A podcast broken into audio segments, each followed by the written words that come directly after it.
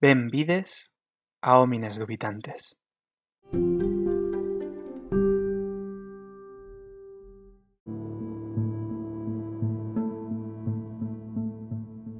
Una cordial bienvenida a Homines Dubitantes. Después del parón navideño y la vuelta poco a poco a la rutina en un enero, la verdad que eterno, hemos vuelto con los episodios de este humilde podcast. Espero que estas fechas invernales y a la vez casi primaverales os estén tratando bien, rodeados de buena gente y sorteando los virus estacionales. Yo por mi parte he vuelto al redil, construyendo poco a poco una rutina que haga el paso de los días más llevadero.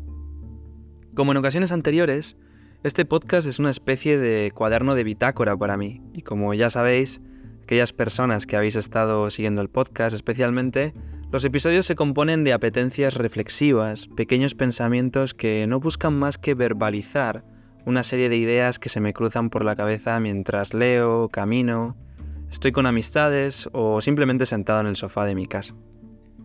En el episodio de hoy os traigo un tema que me anda rondando la cabeza desde ya hace un tiempo y que además está de actualidad. En algunas conversaciones con personas cercanas ha salido en ocasiones la famosa dualidad entre campo y ciudad, lo urbano frente a lo rural, como si de alguna manera pudiéramos realmente definir algo tan abstracto. Al cruzar la línea de los 30 años, parece que en nuestra generación se despiertan dos espíritus contradictorios. Por un lado, la apetencia a crear un espacio seguro, un hogar, una familia. Tener un pedazo del mundo al que llamar mío y compartirlo con las personas que amas. Por otro lado, surge de entre lo salvaje el espíritu aventurero, aquel que niega lo rutinario y predecible y apuesta por la aventura. Dejarlo todo, viajar, romper ataduras y desaparecer. En ese conflicto entre ambos espíritus, que como digo caracteriza a nuestra generación treintañera, aparece como de la nada el debate entre la ciudad y el campo no pocas personas han querido dar un vuelco a su vida y han dejado los altos edificios, el tráfico y las calles abarrotadas para irse a vivir al campo, trabajando de lo que sea, pero en un ambiente que consideran menos tóxico.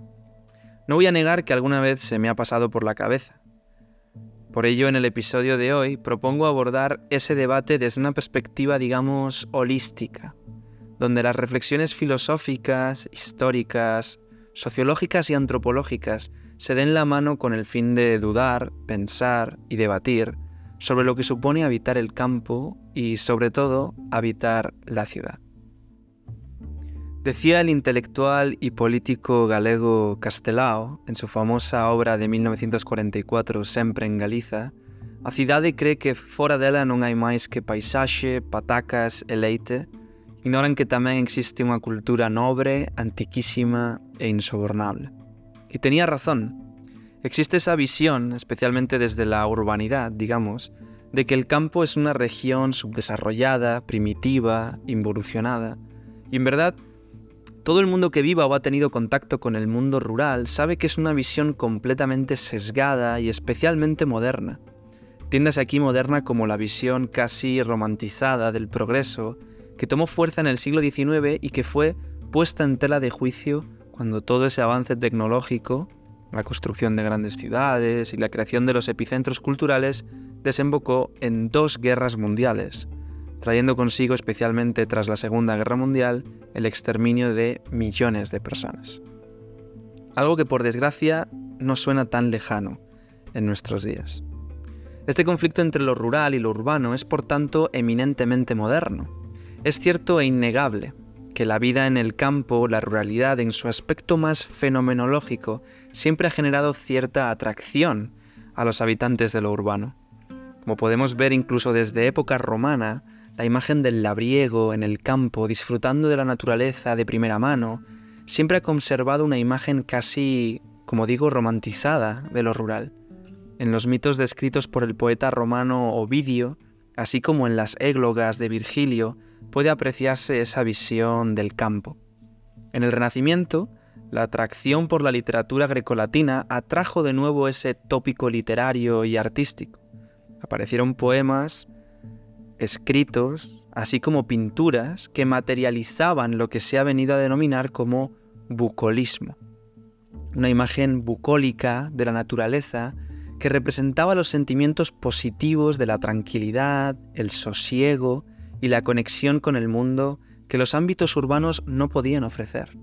Autores como Petrarca, Boccaccio, explotan esa imagen en sus textos. En el caso de la península ibérica, Garcilaso de la Vega representa precisamente este tópico literario, que en ocasiones se asocia con la representación de la llamada Arcadia feliz. Arcadia, una región de la península del Peloponeso en Grecia, se convirtió en ese lugar inhóspito pero bello, natural pero indomado, feliz y tranquilo. Frente a otra literatura de la época que asentaba la imagen moderna de la civilización frente a lo salvaje, como por ejemplo La Utopía de Tomás Moro, la Arcadia era una reconexión con el mundo tal y como es, sin la huella humana. Como digo, esta imagen romantizada, bucólica del campo se ha mantenido en la literatura occidental, especialmente en el llamado género pastoril, llegando a las imágenes idealizadas del romanticismo donde la naturaleza y la vida en el campo suponían igualmente una confrontación con las ciudades modernas superpobladas, oscuras y congestionadas. Aún así, esta visión bucólica no rompió la imagen de la involución en el ámbito rural. En todo caso, lo aumentó. Esa visión romantizada describía el campo como un lugar idílico, pero contrario a lo civilizado, a lo moderno, y por tanto a la generación como tal de cultura. De ahí la cita de Castelao. Se estableció una imagen del campo bucólica pero acultural o involucionada, donde se desarrollaban actividades primitivas, que no requerían una carrera universitaria, un puesto de alto poder adquisitivo o, en definitiva, altos valores de conocimiento y producción, degradando así la labor del campo a una actividad de baja estofa. Es innegable que esa imagen estereotipada continúa en nuestros días. No obstante, es hora de repensar esa proyección hacia el campo, al igual que es necesario reflexionar sobre lo que supone habitar lo urbano. Parto de la base de que no puedo negar mi subjetividad, es decir, yo he nacido, crecido y vivido en entornos urbanos toda mi vida.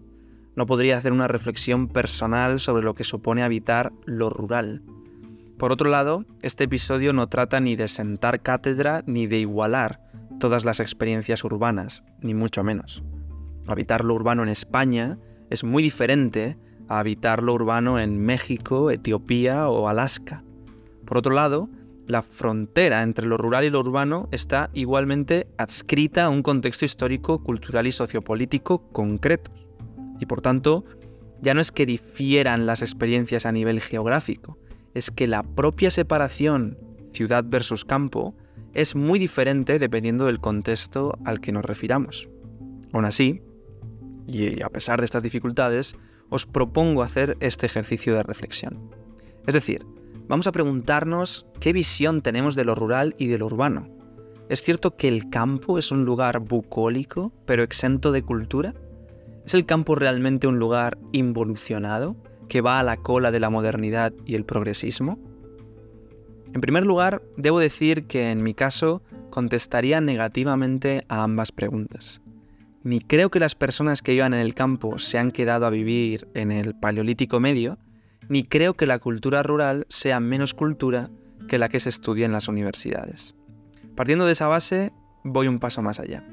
Creo que no solo aspectos de la cultura, la política y la economía son diferenciadores, sino también la forma en la que se habita el medio rural es igualmente distinta. Es decir, uno no está de la misma manera en el campo que en la ciudad, y criarse, habitar, uno de los dos mundos genera socializaciones muy distintas. Quizá es este aspecto el que más me interesa traer a colación.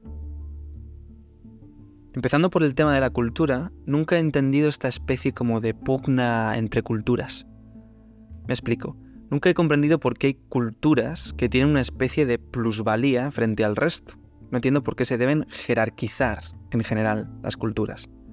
De hecho, ya solo el propósito de diferenciar una cultura con otra en un mundo como el actual, ultra globalizado e interconectado, me parece hasta incluso una osadía. hay gente que habla de la cultura estadounidense y la describe como la cultura hegemónica. Podemos debatir sobre ese papel hegemónico, pero ¿cómo delimitamos la cultura estadounidense? ¿Qué significa exactamente cultura estadounidense? ¿Es acaso ir a ver un partido de la NBA mientras te comes una cheeseburger comprada en un drive-thru de un restaurante fast food? Porque eso es lo que se proyecta cuando vamos a comer a restaurantes calificados ya no como estadounidenses, sino como encima como americanos, como haciendo de una parte el todo. Con lo cual ya no es solo difícil entender por qué esta imagen cultural es mejor que otras, sino que ni siquiera es evidente esta separación entre culturas.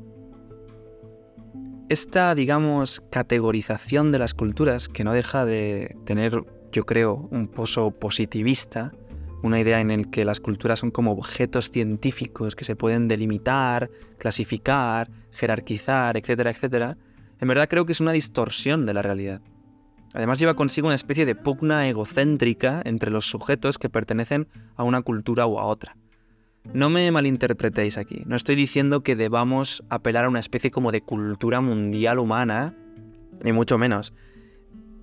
Ni siquiera tampoco a esta especie como idea ridícula de ser ciudadano o ciudadana del mundo. No. De hecho, soy consciente de que existen relaciones de poder y bagajes históricos en las relaciones entre culturas.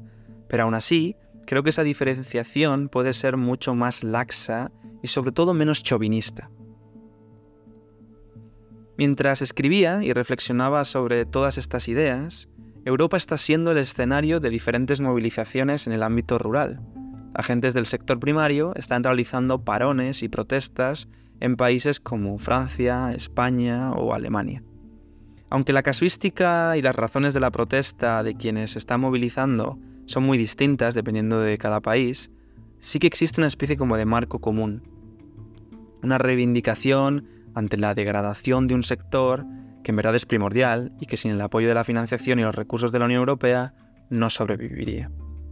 Dejando de lado la legitimación de estas protestas y los motivos por los cuales las están llevando a cabo, su desarrollo está siendo objeto de mucho debate, especialmente desde este marco urbano versus rural, que mencionaba anteriormente. Muchas personas observan estas movilizaciones como la consecuencia de sectores altamente conservadores que en realidad no tienen como objetivo la mejora del sector primario per se, sino el mantenimiento de las relaciones político-económicas que se dan dentro de este sector, especialmente en aquellos grupos que poseen grandes latifundios, grandes propiedades de tierra. Ha habido gentes que incluso los ha llamado parones empresariales y no huelgas agrarias como tal. Y es cierto que los agentes que se ven movilizándose en las protestas son sobre todo propietarios, es decir, sabemos que por estadística más de un cuarto de los trabajadores del sector primario, al menos en España, son inmigrantes. Sin embargo, apenas se ven inmigrantes en esas protestas. Da la sensación que en verdad no se está parando la actividad agroganadera, sino que son los propietarios los que están protestando mientras la producción continúa gracias a sus trabajadores. Esto no quiere decir que existan pequeños propietarios que sí están parando y por lo tanto les está suponiendo una pérdida económica grave toda esta, todo este parón. igualmente hay pequeños agricultores que se quejan y con razón de la extrema y dificultosa burocratización que se está haciendo del campo europeo no obstante, mi interés en este tema reside en cómo tertulianos, periodistas, analistas, políticos y demás agentes de la esfera pública hablan sobre esa dualidad entre campo y ciudad.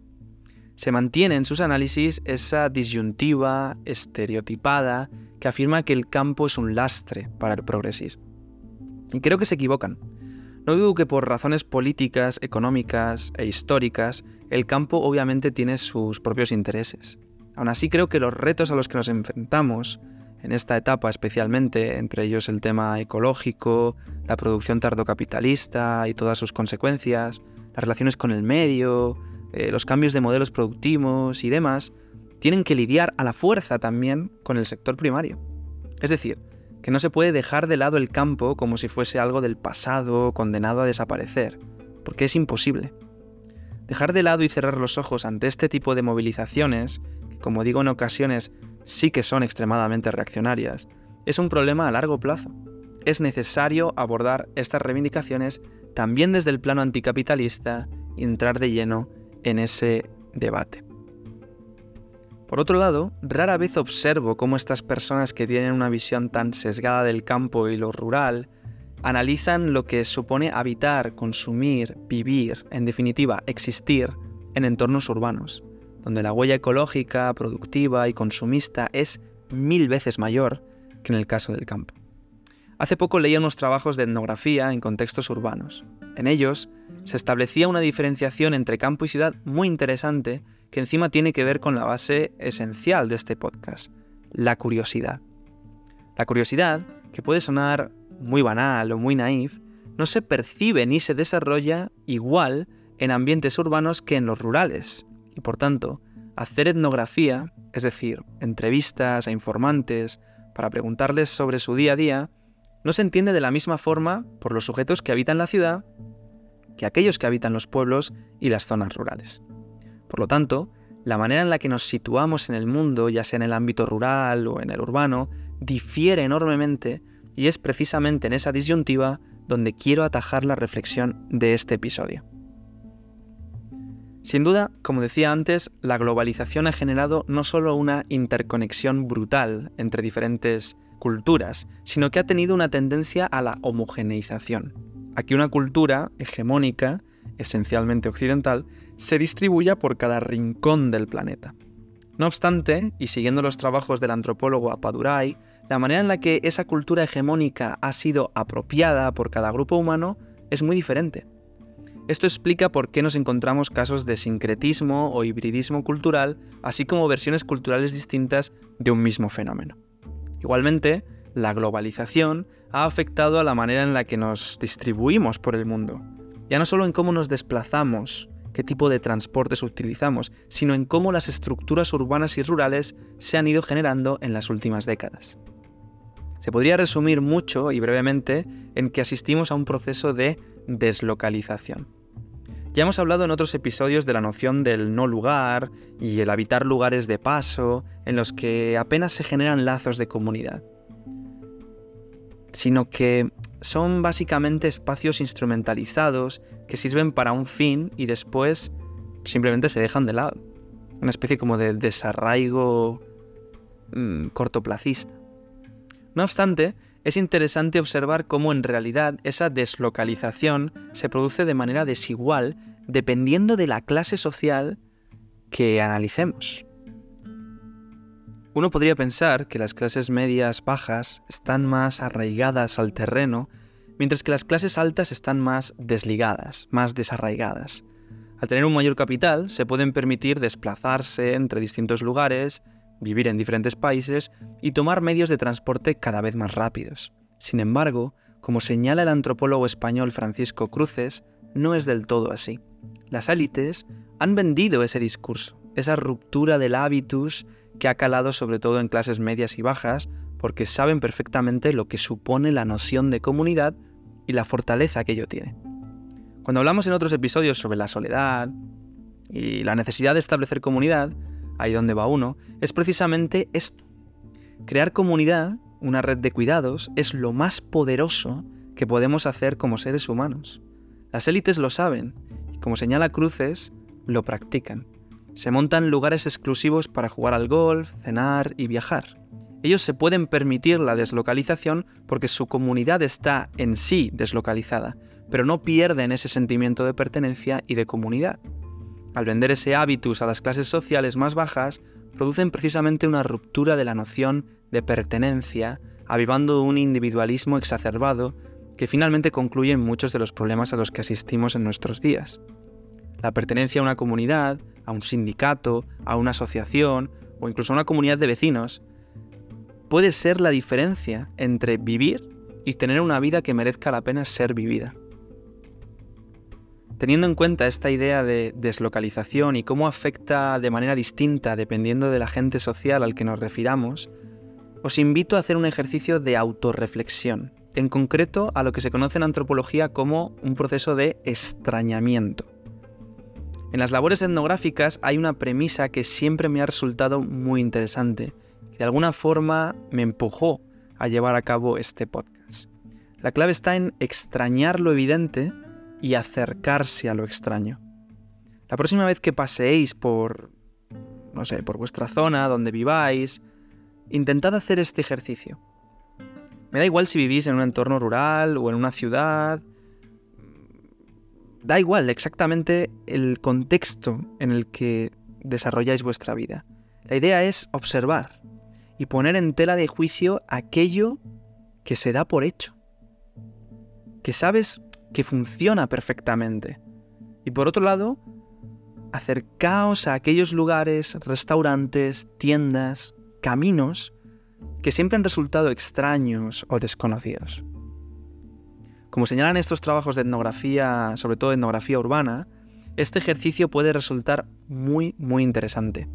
Imaginaos que tenemos que hacer una investigación sobre, yo qué sé, eh, los cajeros de los bancos en una ciudad concreta, con el objetivo de saber quién utiliza los cajeros con mayor frecuencia. Tal vez pueda ser que haya personas migrantes que lo usen más, tal vez sean más hombres que mujeres o viceversa, quizá personas de rasgos más elevados en el sentido de más ancianas, son quizás más habituales en el uso del cajero. La verdad es que lo desconozco, no he hecho nunca un ejercicio como tal. Pero una investigación etnográfica podría descifrar todo esto. Para ello habría que preguntar a los usuarios del cajero, lo que implicaría a su vez hacer preguntas que en realidad pueden resultar muy obvias. Pues yo qué sé, ¿qué se hace en un cajero? ¿Cómo funciona? ¿Cuál es el motivo por el cual usas o no el cajero? ¿Con cuánta frecuencia? ¿Puedes usarlo a diario? ¿No? La idea sería como extrañar algo que nos resulta como evidente, que es sacar dinero de un cajero. Nos convertiríamos en unos una especie como de curiosos extraños, unos forasteros urbanos, alejados de la evidencia diaria. Especialmente en la ciudad, se nos vería como una especie como de intrusos, como una especie de agentes encubierto o algo así. Curiosamente, las labores etnográficas que se han llevado en el ámbito rural, sobre por ejemplo prácticas que ya apenas se usan, o sobre la música y la danza tradicional, o incluso sobre recetas culinarias, demuestran que la curiosidad, al extrañar lo evidente, a esa figura del forastero, no se percibe de igual manera. Mientras que en la ciudad un extrañamiento de lo que hacemos todos los días es percibido como extraño, raro, sospechoso, intrusivo, en el ámbito rural se percibe con buenos ojos. La curiosidad es premiada. ¿Alguna vez habéis preguntado a vuestra familia del pueblo o a las personas ancianas de una localidad rural cómo funciona, yo qué sé, un utensilio que desconocéis? ¿O cómo se confeccionaban vestimentas? ¿O cómo se cocinaba en el pueblo hace 40 años? Si no lo habéis hecho, hacedlo. Aprovechad ese gran archivo de historia oral cuando lo hagáis descubriréis que cosas que son obvias para este tipo de informantes se convierten en un premio a la curiosidad. No se percibe como extraño o raro, a pesar de que son conscientes de la ignorancia del otro, sino que se observa como algo positivo, como la evidencia de alguien que está sediento o sedienta por conocer aquello que ya prácticamente a nadie le importa, aquello que forma parte de la cultura de lo rural. A pesar de haber sido denostada y condenada al ostracismo muchas veces en la historia, aún sobrevive esta cultura rural en las personas, sobre todo de más edad, y también en los museos etnográficos de los pueblos. Así que, la próxima vez que visitéis una localidad rural, o incluso en la que ya viváis, preguntad, id a sus museos. Quizás descubráis que vuestro pueblo fue famoso por su lana, o por su vino, o por su aceite, allá en la Edad Media. Extrañad lo que lleváis en vuestra maleta urbana y familiarizaos con lo extraño. Esa es quizás la clave de este episodio. Con esta recomendación voy a concluir el episodio de hoy, no sin antes recomendaros, como siempre, un cuadro, una película, una canción y una novela. La imagen de este episodio es uno de los cuadros más representativos del llamado rococó. El título de esta obra es El columpio, del pintor francés Fragonard, realizado en 1767. Esta pintura al óleo sobre lienzo fue encargado por un hombre rico como homenaje a su amada. Es una de las representaciones quizás más características de la sensualidad y el poder erótico durante el siglo XVIII, donde el refinamiento, el bucolismo del paisaje rural, la inocencia y la sutileza se daban la mano para representar esa especie de idea de Arcadia feliz, una contraposición entre lo desconocido y lo organizado, un choque entre lo salvaje y lo civilizado. En cuanto a la película, os recomiendo Surcos, del director José Antonio Nieves Conde, estrenada en 1951. La película trata un clásico en la historia contemporánea de España, especialmente en un momento de posguerra, durante la dictadura franquista, donde la división campo-ciudad pesaba mucho en la vida de la gente.